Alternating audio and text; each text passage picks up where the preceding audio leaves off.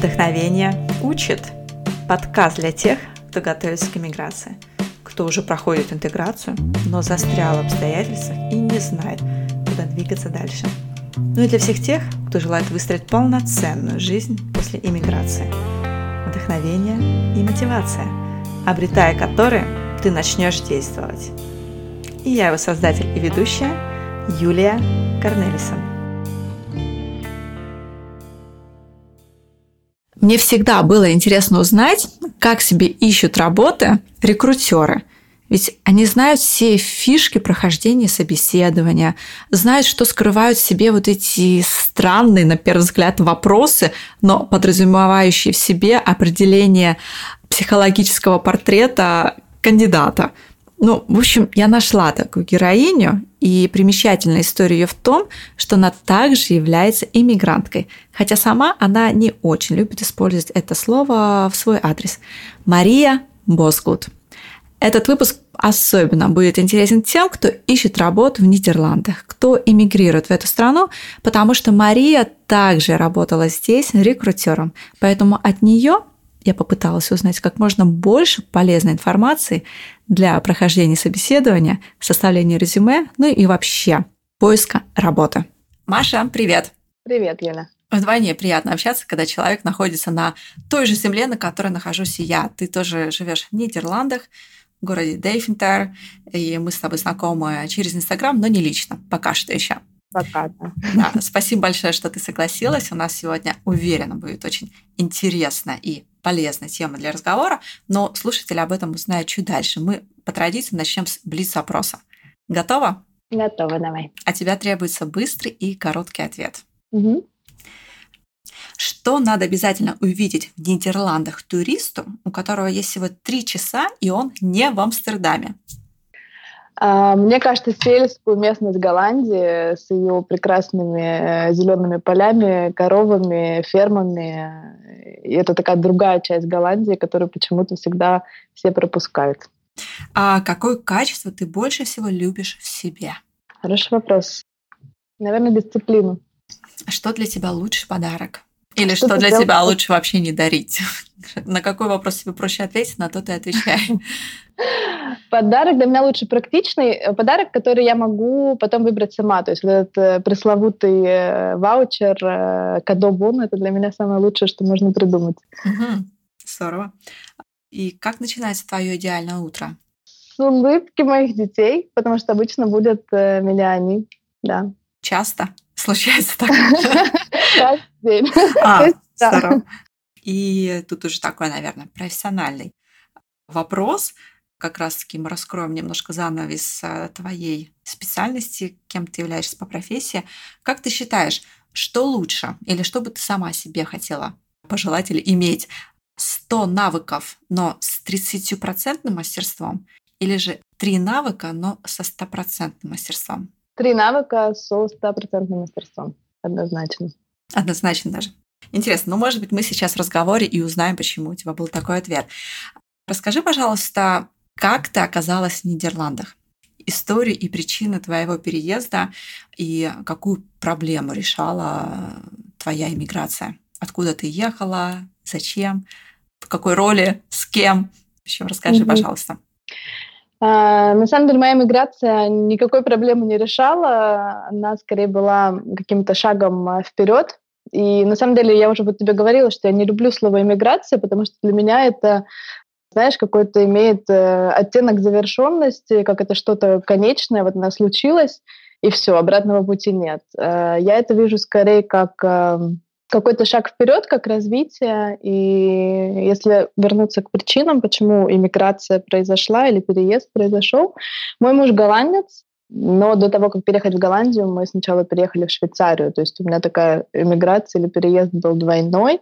Сначала из Москвы в Швейцарию, в город Шефхаузен, далее из э, Швейцарии уже в Голландию.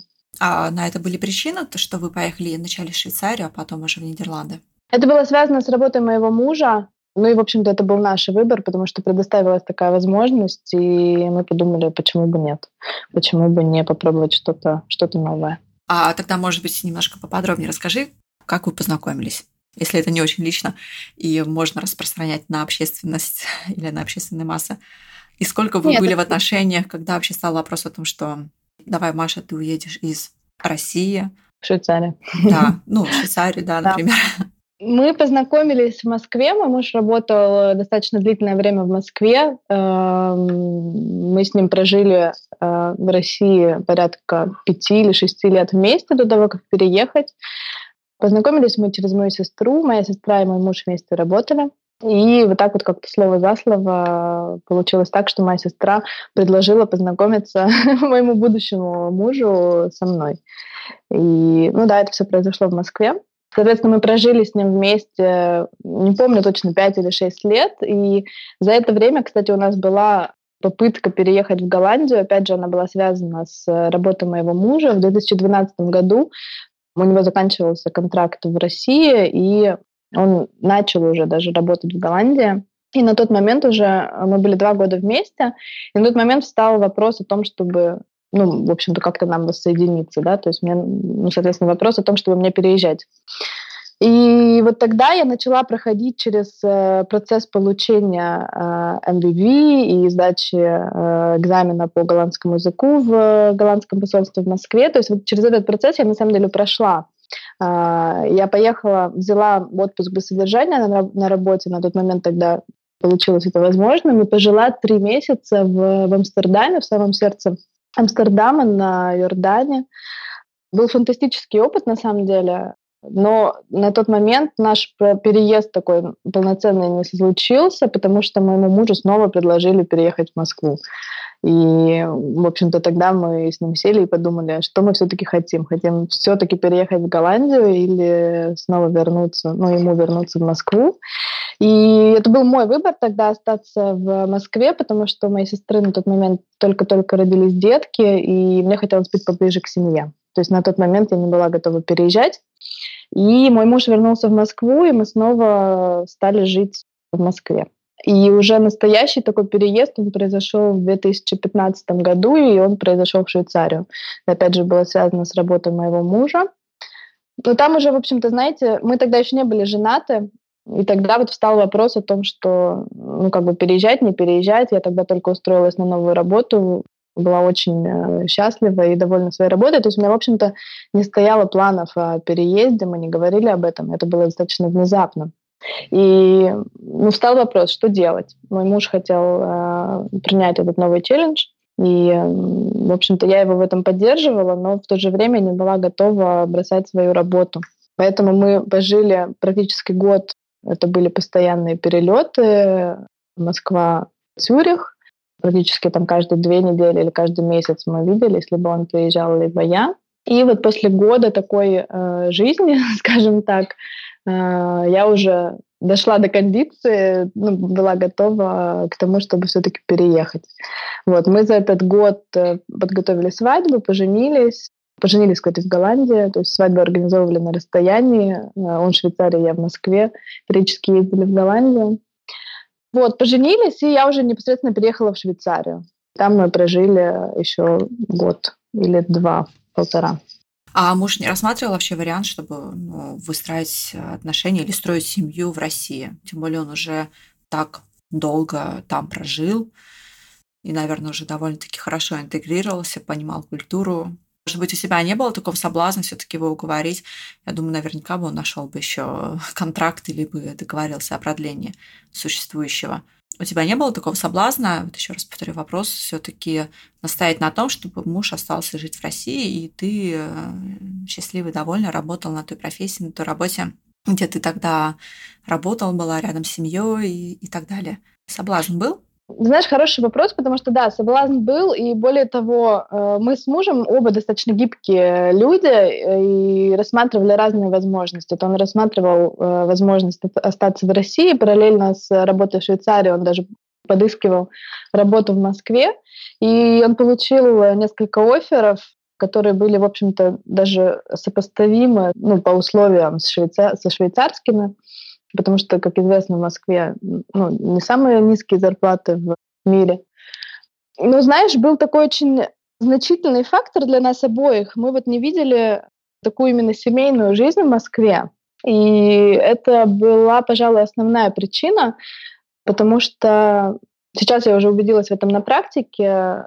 Я не считаю, что Москва — это такой child-friendly город. И, наверное, это... Мы на тот момент не планировали детей, но, тем не менее, такую вот семейную жизнь мы не видели в Москве. Поэтому, несмотря на то, что мы рассматривали возможность в Москве все-таки остаться, но это все равно был какой-то такой временный вариант. То есть мы оба всегда понимали, что это не станет нашим э, семейным гнездышком. Понятно. И а как ты вообще тогда смотрела на вопрос перее... о переезде? Что это для тебя было? Ты сказал уже, что ты рассматриваешь, ты не говоришь про иммиграцию, ты говоришь просто про шаг вперед, да, то есть ты тогда это тоже смотрела, какое сейчас для меня это будет дополнительная а, сфера для моего развития, или, может быть, ты вспомнишь, что ты тогда думала, как, какие у тебя были ожидания о переезде, э, тогда в Швейцарию, потом в Голландию, как ты готовилась, или готовилась, или вообще, или ты была просто открыта тому, что на тебя как бы свалится, и, и там уже будешь разбираться. Можешь про это рассказать? Ты знаешь, я вообще очень легкомысленно подошла к вопросу переезда, иммиграции, как ни назови. Я вообще не готовилась. Я ездила в Швейцарию достаточно часто, то есть я уже понимала вообще, что за страна, какие там люди, как я себя примерно буду там чувствовать. И в определенный момент я, конечно, поняла, что без немецкого языка мне ну, там будет сложно. Немецкий я никогда не учила, то есть он у меня совершенно нулевой. Но на тот момент я уже э, владела там на каком-то таком базовом уровне голландским. И я решила, что э, я пойду на курсы немецкого языка в Москве, пока готовились документы для переезда. И я пошла, получила немецкий, э, я поняла, что этот язык я учить не хочу. Получилась такая каша в голове, честно говоря, потому что немецкий несколько похож на голландский, и мне все время хотелось использовать голландские слова вместо немецких. Ну, в общем, это был такой не очень приятный опыт. Ну, и как-то я там его получила, переехала в Швейцарию, и тогда я узнала, что точнее, в процессе вот переезда я узнала, что я беременна. Поэтому я приезжала уже, будучи беременной, и поэтому это тоже, с одной стороны, э, давало такой э, абсолютно понятный вектор моего развития да, на ближайший год, по крайней мере. А с другой стороны, так скажем, позволило мне вообще на какое-то время не думать о том, а что же я вот буду там делать, как я буду самореализовываться. То есть я пока этот вопрос припарковала и поставила его на холд на тот момент. И ты уволилась с работы, переезжаешь в Швейцарию, а, занимаешься, наверное, так подразумеваю, подготовкой к родам, и твой первый ребенок родился в Швейцарии? Или чем ты была занята этот год? Да, мой первый ребенок родился в Швейцарии. Я не могу сказать, что там какая-то была активная сильно подготовка. Я на самом деле больше я пребывала в таком состоянии дзен, практически ничем э, не занималась. Мы очень много путешествовали по Швейцарии. Это прекрасная страна для путешествий. Просто занималась собой, э, читала книжки, не знаю, смотрела фильмы. То есть реально был такой абсолютный релакс, и это было на тот момент очень классно. Но у вас уже были планы на горизонте о том, что потом за Швейцарией последует Голландия, или же еще нет? Нет, планов таких не было. Мы вообще очень плохие планеры. мы, не, мы ничего не планировали на тот момент. Все было достаточно спонтанно. И э, когда ты э, переехала в Нидерланды, как э, сколько лет ты в итоге прожила в Швейцарии и переезжала, получается, с ребенком? То есть вы уже в семье переезжали в Голландию. А в какой город, сколько было малышу лет? И была ли тогда подготовка уже к иммиграции в Нидерланды? Переезжали мы в 2016 году, сразу после рождения моего первого ребенка, моего сына. Переезд был спонтанный, вот реально очень спонтанный, потому что моему мужу достаточно непредсказуемо просто не продлили швейцарский контракт, и это было под Новый год. На Крисмас мы должны были ехать э, в Голландию, вот 23 числа, как сейчас помню. Ему вот за день до этого просто сообщили, что его контракт не продляют. То есть мы ехали в Голландию уже с э, мыслями, что нам нужно ну, думать о том, вообще, как мы здесь будем устраивать свою жизнь. И на тот момент вообще не стояло вопроса, едем ли мы в Голландию, либо возвращаемся мы в Москву. Во-первых, потому что ну, я уже была на последних э, там, деньках буквально беременности. А во-вторых, э, у моего мужа параллельно с его э, основной работой на тот момент он развивал уже свою компанию вместе с братом. Это было на территории Голландии. Поэтому ну, мы так с мужем обсудили, ну что, едем в Голландию, будем, там, не знаю, раз, развивать свою компанию? Ну да, ну давай. И поехали, как бы искать, там, не знаю, какое-то жилье на первое время и вообще думать о том, ну, как бы, как, как мы будем устраивать свою жизнь и где. Так как э, ну, мы понимали, что скоро родится малыш, э, мы решили быть поближе к семье мужа, то есть к его родителям, к его сестре. И именно этим был обусловлен наш выбор места города Девентер как э, место жительства, потому что мой муж отсюда родом. На самом деле это был как сейчас понимаю, э, для меня очень легкомысленный выбор реально, потому что это очень консервативная часть Голландии, совершенно не интернациональная, такой а, абсолютно антоним Амстердама.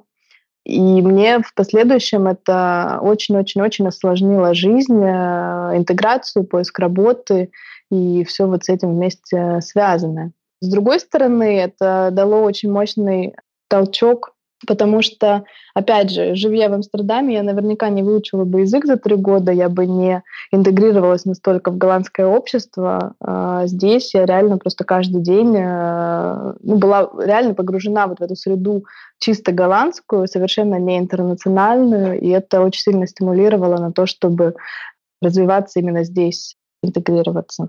И когда у тебя стал вопрос о поиске работы? Это сколько времени прошло после переезда в Нидерланды? Ты знаешь, вопрос о поиске работы встал сразу, э, потому что у меня не было цели сидеть э, с ребенком там, до трех лет дома. Поэтому я потихоньку начала подыскивать работу, точнее смотреть, как и что, еще даже до переезда в Голландию. То есть вот я когда поняла, что в Швейцарии мы переезжаем, у меня малыш был еще маленький, но тем не менее мне хотелось понять, какая здесь вообще обстановка с работой. Uh-huh. И достаточно быстро я поняла, что все достаточно грустно, э, именно вот в части Давай расскажем, кто ты являешься по профессии. Мы еще об этом не говорили. Да. И вообще в какой сфере ты искал работу? Может быть, по профессии ты один человек, а искала ты совсем другой области.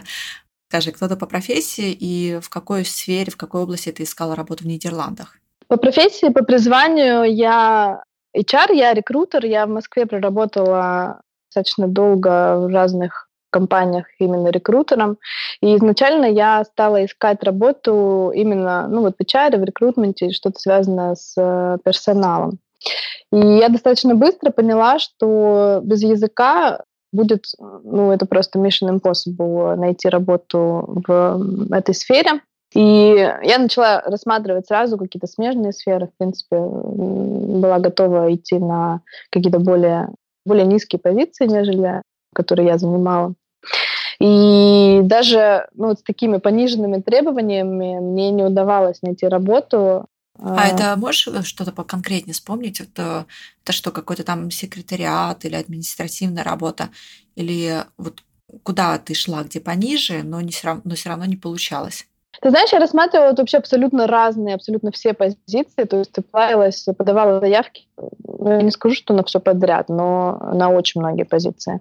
И это могли быть какие-то ассистентские позиции, там, не знаю, административные позиции, ассистента отдела, ну вот такого плана. Но везде был отказ из-за голландского. Ну, хотя они, может быть, конечно, и не говорили, в чем да, причина да, отказа. Да, да, может быть, ты нам сейчас рас раскроешь эту тайну, почему не говорят рекрутеры о причине отказа. Самое, на самом деле, интересное в том, что я как рекрутер сама знаю всю эту кухню, я понимала, что я абсолютно вообще не топ-кандидат, потому что я молодая мать, я иммигрант, я не говорю на языке. И более того, я не хотела работать full time, я не искала работу там на 40 или 36 часов в неделю. И это, на самом деле, тоже был осложняющий фактор. То есть, по сути, ну вот если бы у меня не было малыша, если бы я не была мамой на тот момент, я могла бы спокойно э, работать в какой-нибудь э, топовой компании в Амстердаме, и меня, в общем-то, бы взяли. Я была на нескольких интервью, ну, как бы итог этого интервью был в том, что я сама понимала, что для меня это, ну, невозможно. То есть я очень много хотела, я еще жила вот той я была еще той Машей, э, которая работает в классной западной компании в Москве, но я как бы не подстроилась под свои, ну, под свою настоящую жизненную ситуацию, что я живу далеко от Амстердама, что я как в Москве я не готова буду, я просто не смогу ездить и тратить на дорогу там два или три часа в день, что я не смогу оставаться и перерабатывать, что я не смогу на какие-то вот эти в корпоративной жизни участвовать, потому что теперь у меня есть семья. То есть у меня очень длительное время, ну как очень длительное, какое-то время у меня заняло, э, ушло на то, чтобы просто понять, что моя ситуация изменилась, и мне нужно было это принять. Как ты работала над этим, чтобы вот это принять? Для тебя это была такая конфронтация, да, что вот вот все, это не мое, хотя я так очень сильно этого хочу, все, моя жизнь там идет на откос, или, я не знаю, под откос, или же вот как ты работал над принятием того, что это сейчас уже не та история, это не та Маша, которая жила в Москве, а, которой ты видишь себя уже в Нидерландах. Конфронтация или же это все-таки как-то все постепенно и мирно, тихо проходило внутри тебя? Это была конфронтация однозначно, и причем мне очень э, активно Вселенная давала понять, что тебе туда не надо. Вселенная, я имею в виду в виде там, моих родственников и даже в виде каких-то вот абсолютно случайных происшествий жизненных. Э, я очень хорошо запомнила этот пример. Я поехала в одну э, интернет-компанию в Амстердам на собеседование. И, значит, вот э, мне нужно было подготовить задание к интервью.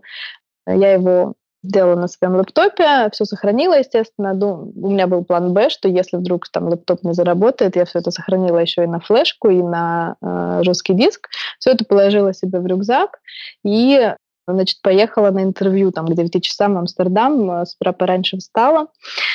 И бутылка воды – это всегда спутник мой, э, и всегда беру ее с собой. И, соответственно, положила бутылку воды в рюкзак, вместе с лэптопом и вместе со всей другой техникой, с телефоном. И, значит, э, единственный раз в жизни у меня открылась случайным образом бутылка воды, и у меня все намокло, то есть все мои гаджеты, они плавали в э, таком бассейне в рюкзаке. Я это поняла только, когда я села уже в поезд в Амстердаме и закрылись двери. Mm-hmm. Я села на стул и поняла, что у меня мокрые брюки, у меня все вообще мокрое. я не могла понять, что случилось. Открываю сумку, у меня там бассейн.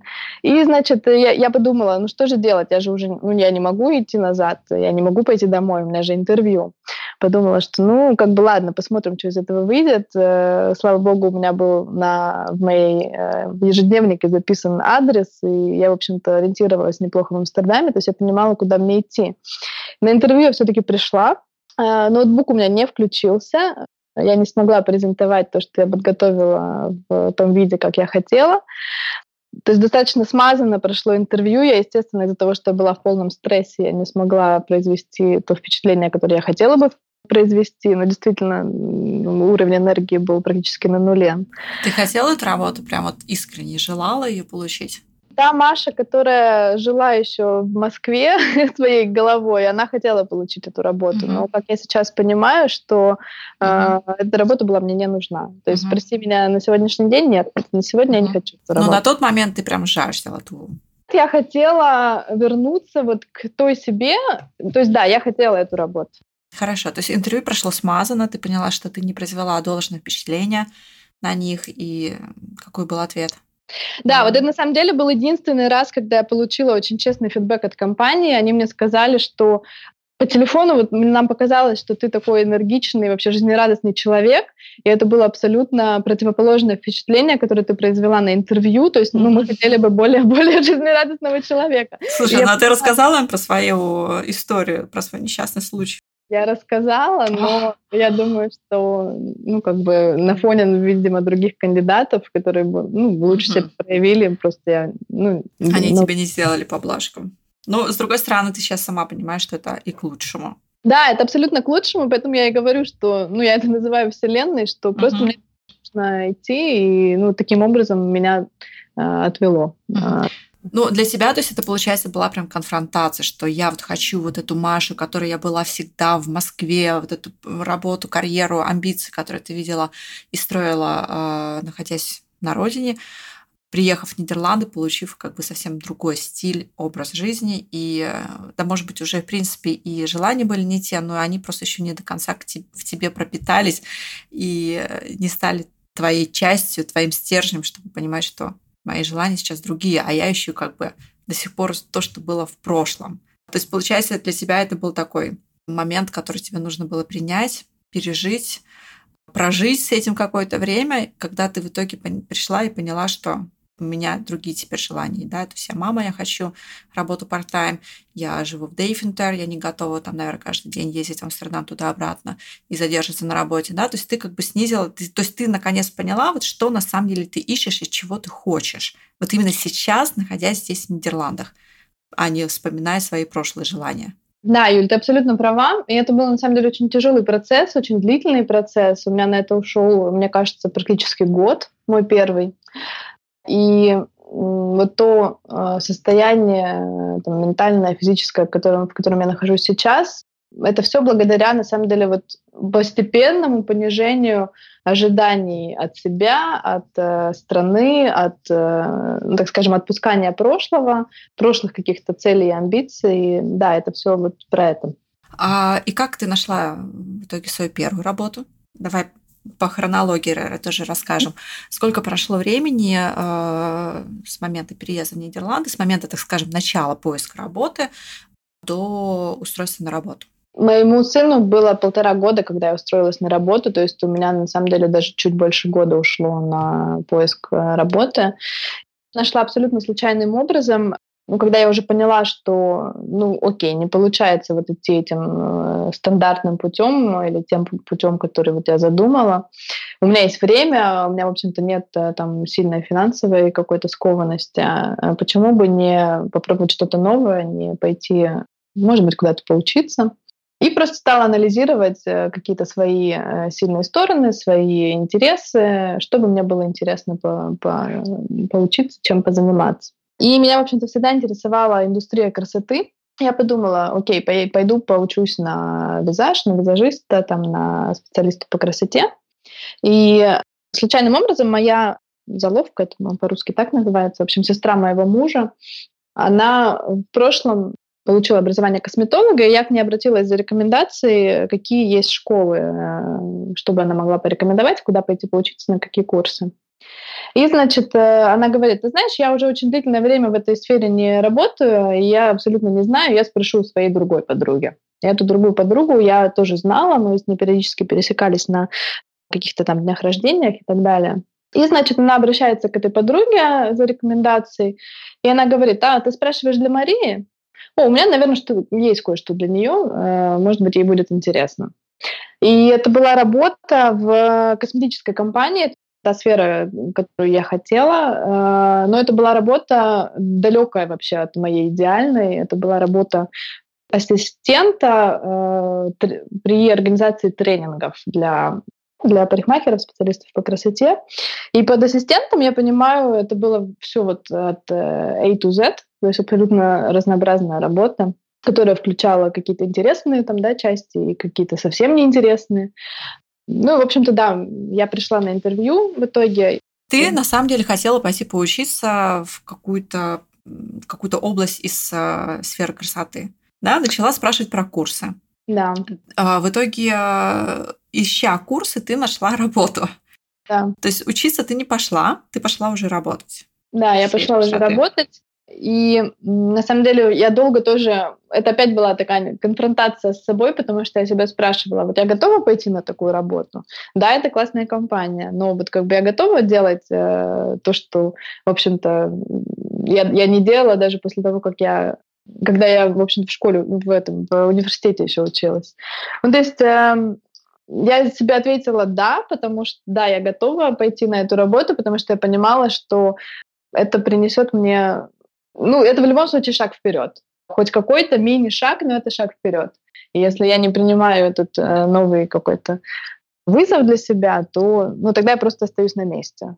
И если выбирать из этих двух, двух зол, лучше выйти из зоны комфорта, но все-таки сделать шаг вперед. У нас, э, мне кажется, похожая история, за исключением того, что я не была еще мамой, когда переехала в Нидерланды, и, в принципе, у меня были руки развязаны, но, с другой стороны, это, может быть, тоже еще дополнительно была конфронтация, блин, чем мне заниматься, я вот тут сижу, у тебя такой ребенок, да, ты пределе, вот, но тоже год у меня ушел на вот это переваривание и своей вот этой конфронтации, понижение планки, вообще понимание, что я уже не та Юля. Я, в принципе, это понимала, но когда я искала работу, и э, работа была не по тем планкам, которые я себе уже как бы заложила или до которых я уже добралась в Москве, живя и работая там. И потом, когда я в итоге нашла свою первую работу, тоже благодаря родственникам, так скажем, да, стажировкой, это была такая, ну, я хотя знала, что она работа временная, да, то есть, в принципе, меня это и утешало, потому что это была вообще просто такая работа элементарная, там, типа, письма разбирать, э, сканировать, что-то заносить в программу, работать с датабазой, ну, то есть в страховой компании, то есть как бы, в принципе, тоже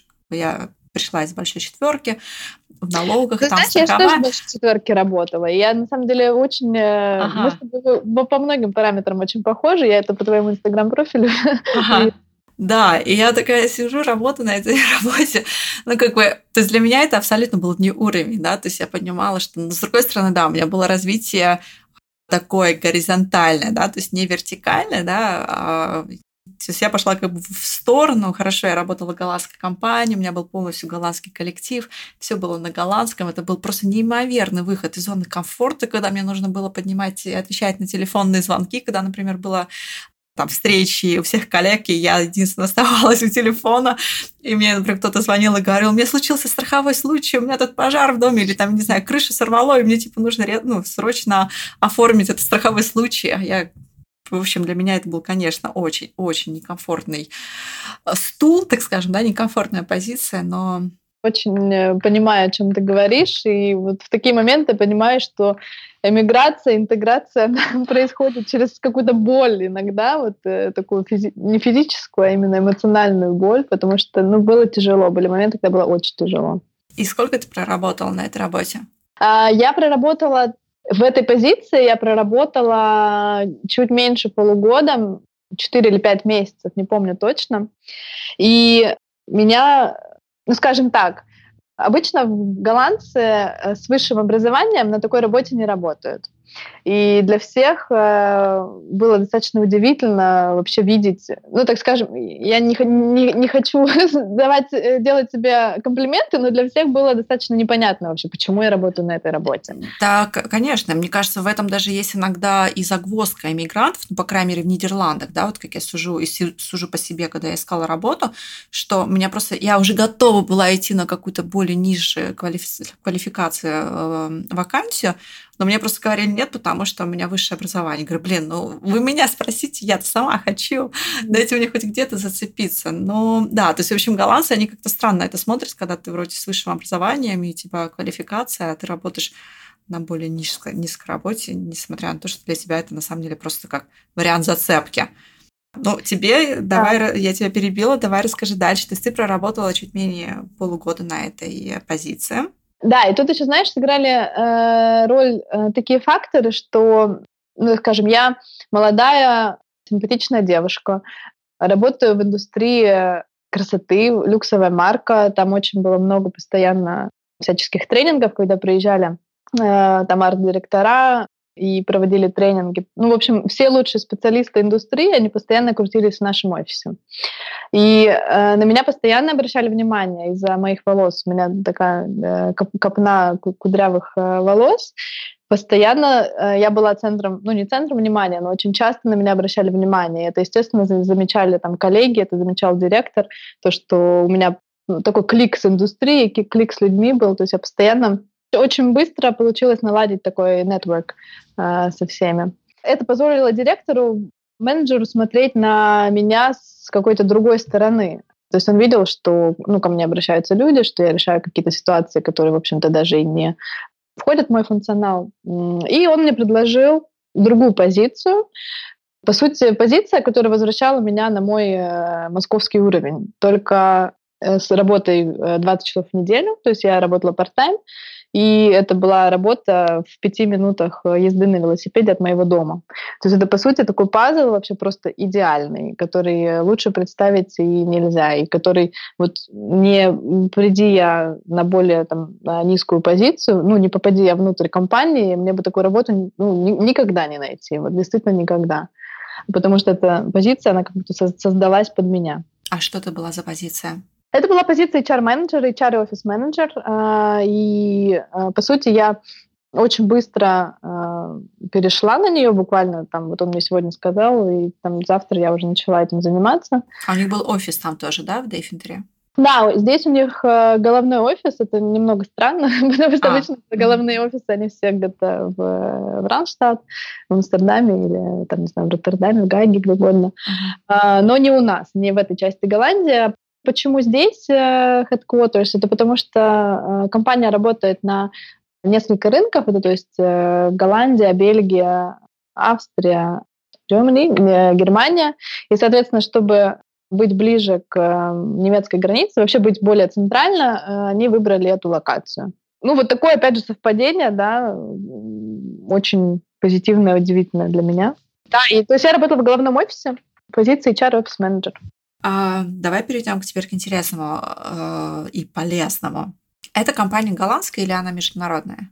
Это международная коллеги... компания. А, Но коллеги... коллеги были 99% голландцев.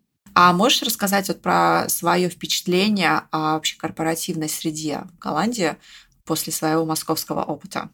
Что-то, может, бросилось в глаза или что-то было очень необычно, непонятно. Насколько комфортно было э, интегрироваться в офис, в офисную жизнь? Ты знаешь, я читала эти вопросы, которые ты мне задавала, и я понимала, что у меня, по сути, есть на них ответ, но я не знаю, насколько тут очень сильная специфика из-за того, что это индустрия красоты. То есть есть очень много вещей, которые мне сразу я увидела, почувствовала разницу, но я не могу сказать, что это э, такая типичная голландская разница, да, ну то есть отличительная черта, или же это еще голландская плюс э, uh-huh. индустрия красоты, поэтому uh-huh. все ответы, которые я смогу дать, э, ну, а меня, меня только интересует твой личный опыт, да, то есть вот именно твой, э, твой взгляд на эти вещи. Естественно, может, у кого-то другого человека он другой, и тем самым э, подкасты и хороши, что можно спросить несколько людей, у каждого, может быть, будет совсем разный э, противоположный опыт, ну а где-то, может быть, будет и общее, да, и тем самым mm-hmm. можно вот так картину собрать и сложить вообще о таком среднем понимании, что вот за такая голландская корпоративная среда. Сейчас меня интересует твой личный опыт. Окей. Okay. Здесь я хочу еще вмешаться и сказать, что подкаст номер 15 с Ольгой Симаковой был также про поиск работы в Нидерландах. Причем ее история уникальна тем, что работу она нашла еще находясь в Москве. Но а для патронов есть эксклюзивный выпуск с Ольгой Фандерспек, которая работает маркетологом в голландской компании Rituals. И ее подкаст – это прям сборище лайфхаков и советов по трудоустройству в Нидерландах. Поэтому, когда прослушаете эпизод номер 28, переходите на подкаст номер 15 или присоединяйтесь к патронам, чтобы послушать подкаст с Ольгой Фандерспек.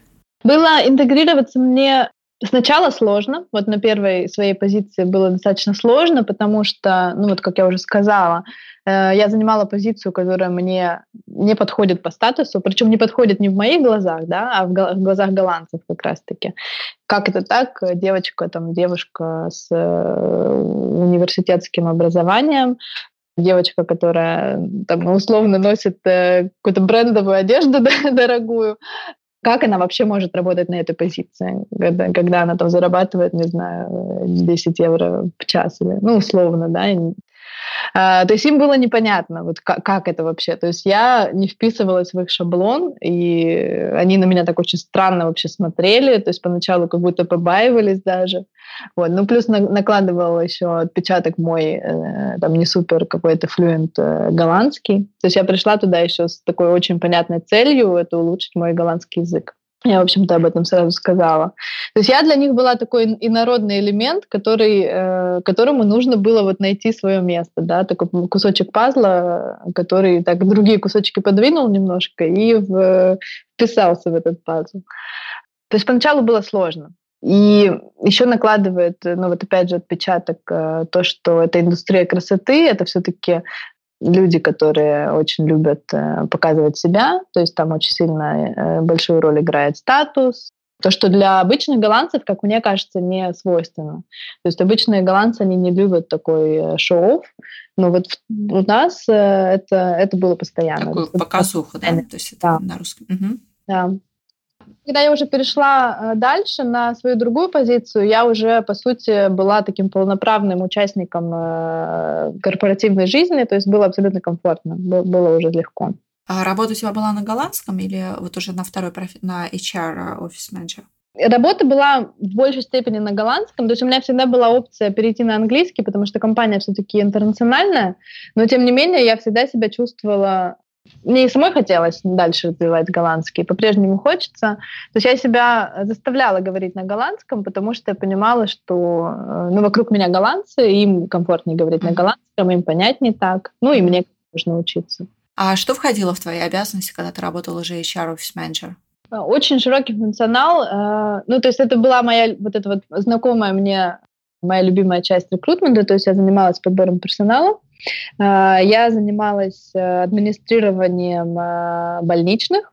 Э, тоже, кстати, очень интересная такая э, вещь в Голландии. Имеет свою специфику. Я занималась организацией жизни офиса, это все от и до. Компания mm-hmm. маленькая, там всего в офисе общая численность персонала на все регионы 50 человек, чуть меньше. А непосредственно в офисе физически постоянно находились около 12 человек, э, ну и плюс sales команда, которая периодически появлялась. То есть маленький офис, и там, в общем-то, все за всех. То есть uh-huh. периодически приходилось делать, э, ну, абсолютно разные вещи. Uh-huh. Специфика больничного, это ты уже на, на месте узнавала, училась этому? Да, узнавала уже на месте, причем это тоже зачастую была такая э, выход из зоны комфорта, потому что я даже в России этим не занималась. Mm-hmm. То есть я, естественно, это как рекрутер знала какие-то основы, такие азы, но в Голландии я вообще не, знала, не знала, и ну, даже до сих пор до конца не знаю там каких-то тонкостей. То есть это такая узкоспециализированная абсолютно mm-hmm. работа, которой обычно занимаются ну, реально специалисты.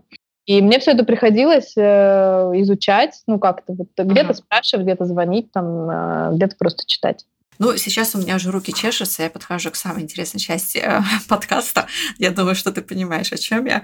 Вот, когда ты сказала, что ты занималась подбором персонала. Mm-hmm. Вот. Теперь я хочу услышать мнение специалиста, посмотреть по ту сторону экрана, я не знаю, или занавеса.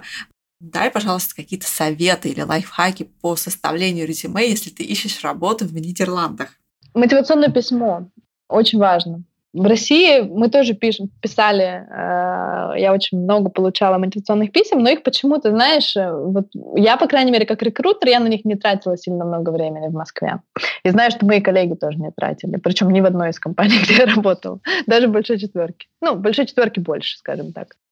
Здесь это очень важно, это крайне важно, потому что до того, как заглянуть в твое резюме, человек э, сначала посмотрит твое мотивационное письмо или посмотрит твое резюме, ему не станет понятно вообще, а почему ты вдруг подался на эту позицию, он обязательно прочитает твое мотивационное письмо. Хорошо, а когда человек приходит, кандидат приходит на собеседование, что здесь должно быть в человеке, чтобы он отличился и запомнился? И вообще вот насколько человеку нужно или как нужно готовиться соискателю к собеседованию? Вот если посмотреть глазами рекрутера на этот процесс.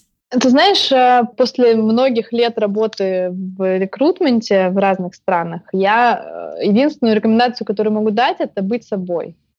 Не нужно э, пытаться произвести впечатление или быть тем, кем ты не являешься, или сказать э, что-то, что ты не умеешь или чем ты не являешься, потому что как компания должна подходить тебе, так и ты должен подходить компании, то есть такой обоюдный процесс.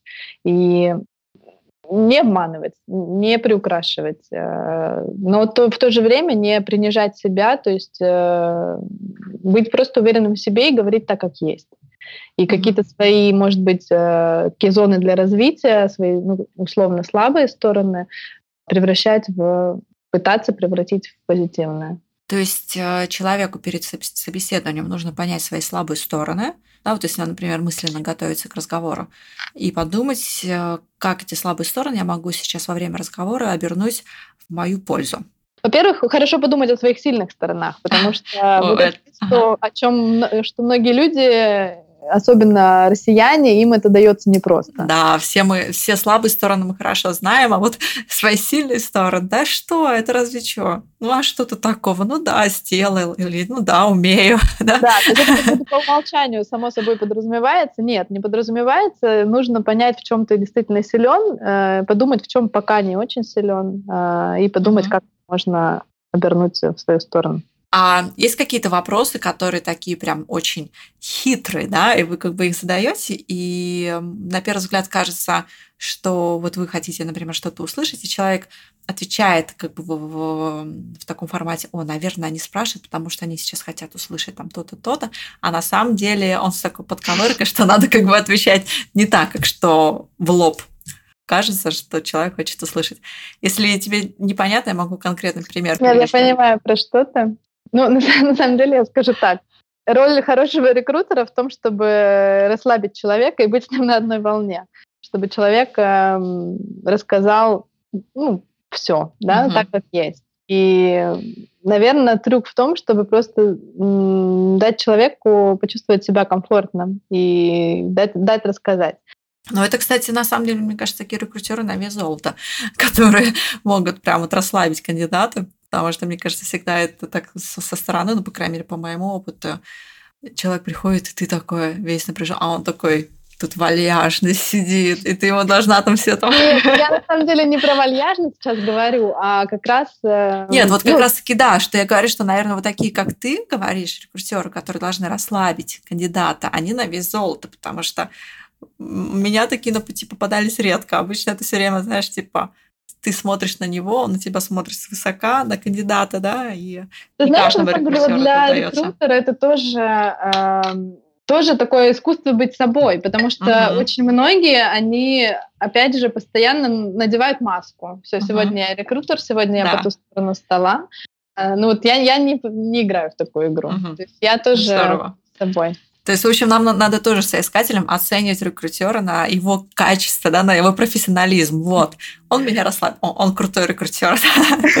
Знаешь, на самом деле, сейчас такие кандидаты пошли. Э, в Голландии не скажу, но в эм, Москве точно. Они там сами тебя зарекрутят. Понятно. Ну, то есть ты говоришь, что, значит, к вопросу про вот эти хитрые, хитрые вопросы, что рекрутеру нужно просто сделать все возможное, чтобы кандидат расслабился, и он уже как бы вкинет в ход э, какие-то вопросы, и он, получив на них ответ, искренний, честный, да, без того, что там человек думает, о, он сейчас хочет услышать то-то, поэтому я это скажу, а поймет, подходит ли кандидат ему или нет. Да. Но какие-то конкретные э, вопросы, э, что например, очень часто любят задавать голландцы. Типа из, из разряда, я не знаю, кем вы себя видите через 20 лет, или там, кем вы себя видите через 5 лет. А, такого плана что-то задают? Ты знаешь, вот э, я тебе могу сказать, какой э, э, вопрос очень любил задавать мой директор. Любит uh-huh. задавать. Еще жив, слава богу. Uh-huh. Это спрашивать, кто твои родители. Потому что вот в Голландии э, очень легко сделать вывод о детстве, развитии человека – потому кто его родители. То есть, если uh-huh. твои родители работают э, всю свою жизнь э, в Хемейнте, то есть будет понятно примерно, э, там, и в какой семье ты рос. Если твой, твои родители фермеры, это, кстати, случай моего мужа, тоже понятно, что у тебя воспитание, ты очень, ну, очень hard worker. Сейчас я скажу про Хемейнте, кто слушает не из Голландии, это муниципалитет, и их называют еще чиновники, да, по-русски. вот. И, наверное, это к вопросу о том, что человека менталитет, наверное, будет с 9 до 5. Все, звонок прозвенел, я ухожу и собираюсь. Да, да.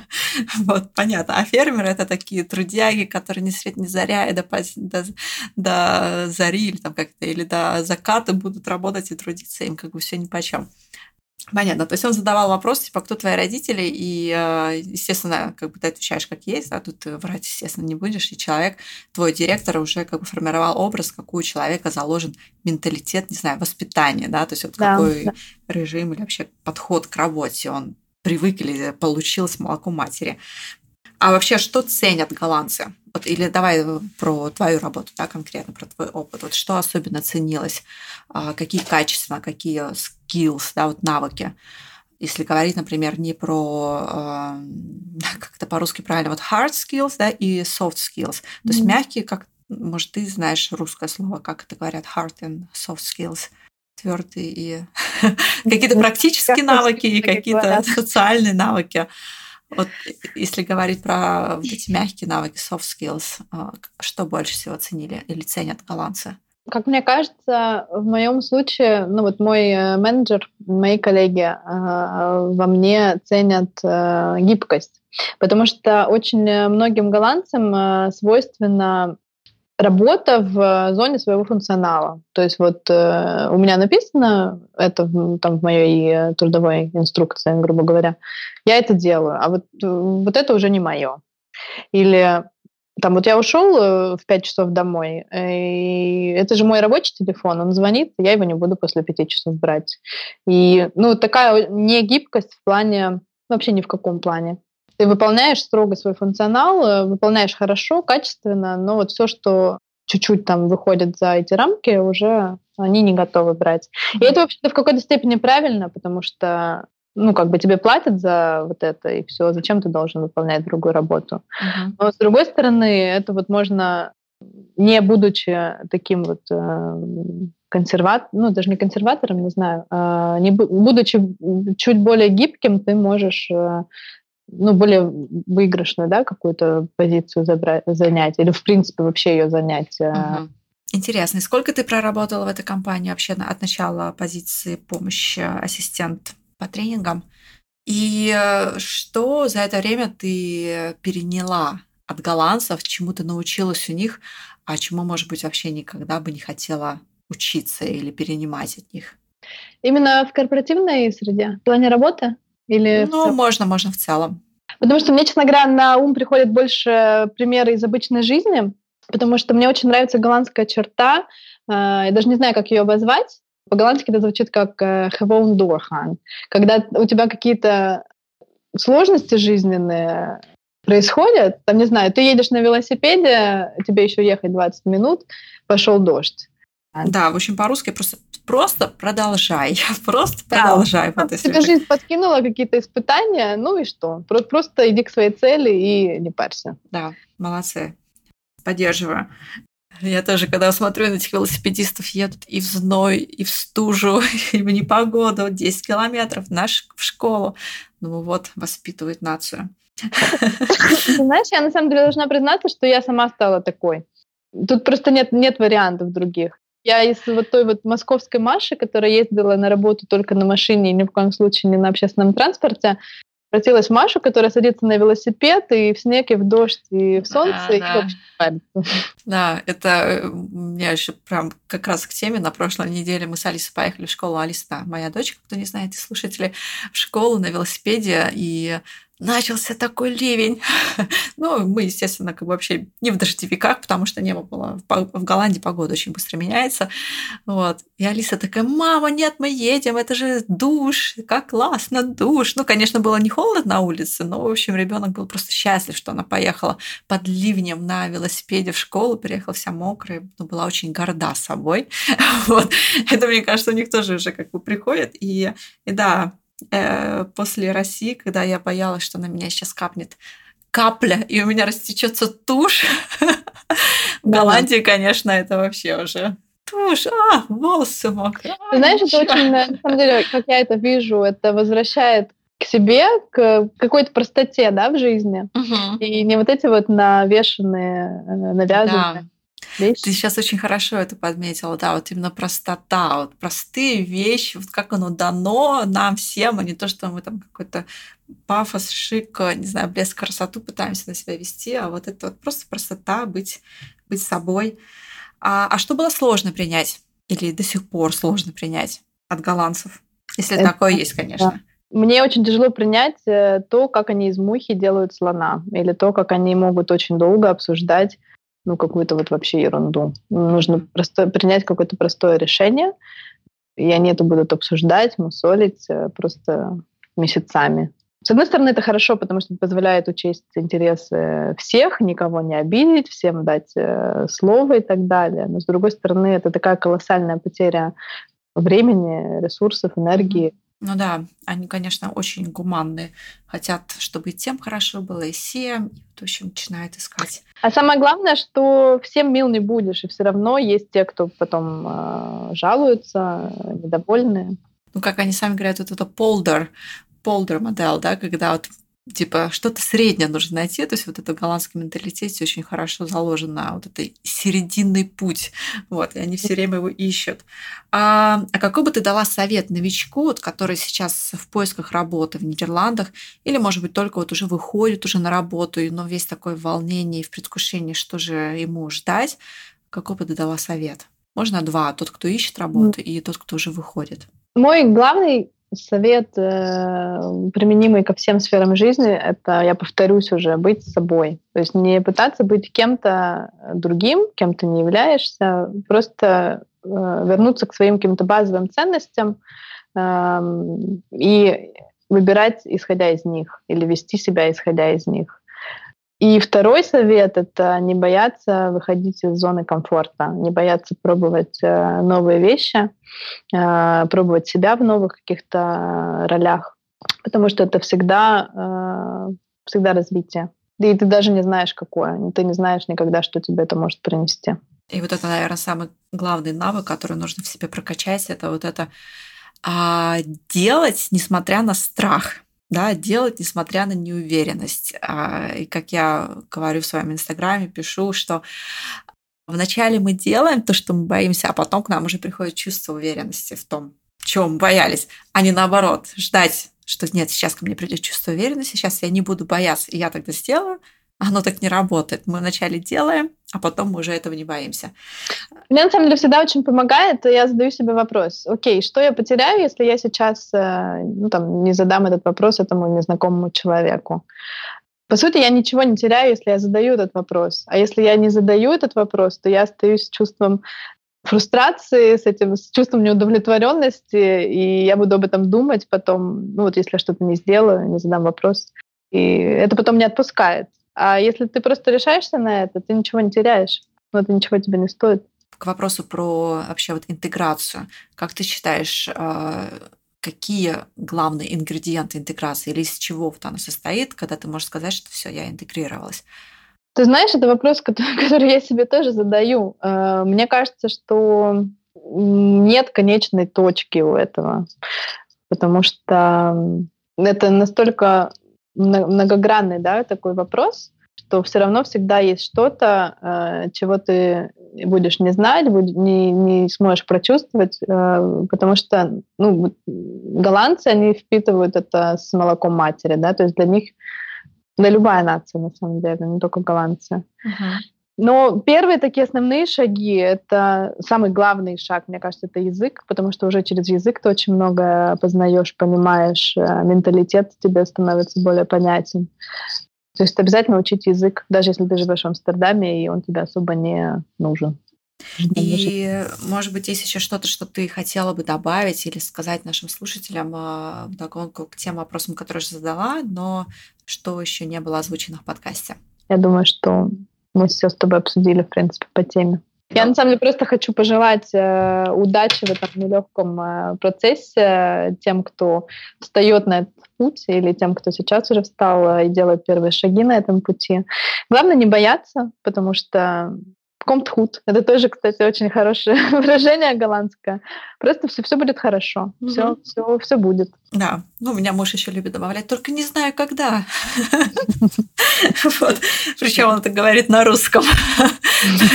Только не знаю, когда. С таким сильным акцентом.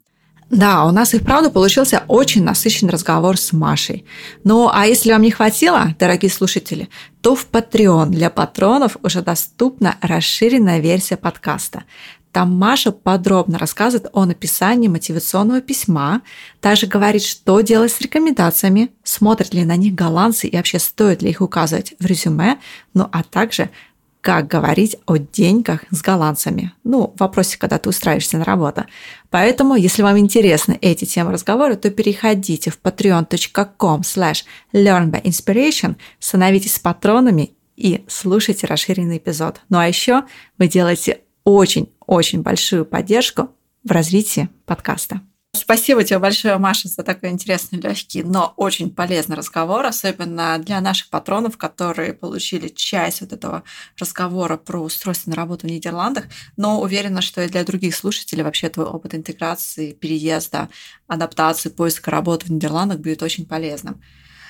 У меня есть еще несколько, пять коротких вопросов, но уже не связанных с иммиграцией, а, и просто так нам, для вдохновения. Давай. Какое твое самое любимое место в Нидерландах? Куда ты возишь своих друзей и родственников, которые приезжают, или ты вот подумаешь, вот это место мне точно стоит им показать? Я на самом деле люблю Гагу. И люблю Гагу и море. Обязательно вожу их э, на море. Вообще мне еще нравится Хитхорн, который голландская mm-hmm. Венеция знаменитая. В каком mm-hmm. времени года она тебе нравится? Вообще люблю весну в Голландии. Mm-hmm. Поделись, пожалуйста, своей привычкой, если у тебя такая имеется, которая уже очень давно с тобой и кочует из России в Швейцарию, с Швейцарии в Голландию. Не могу сказать. Бутылка воды, я знаю.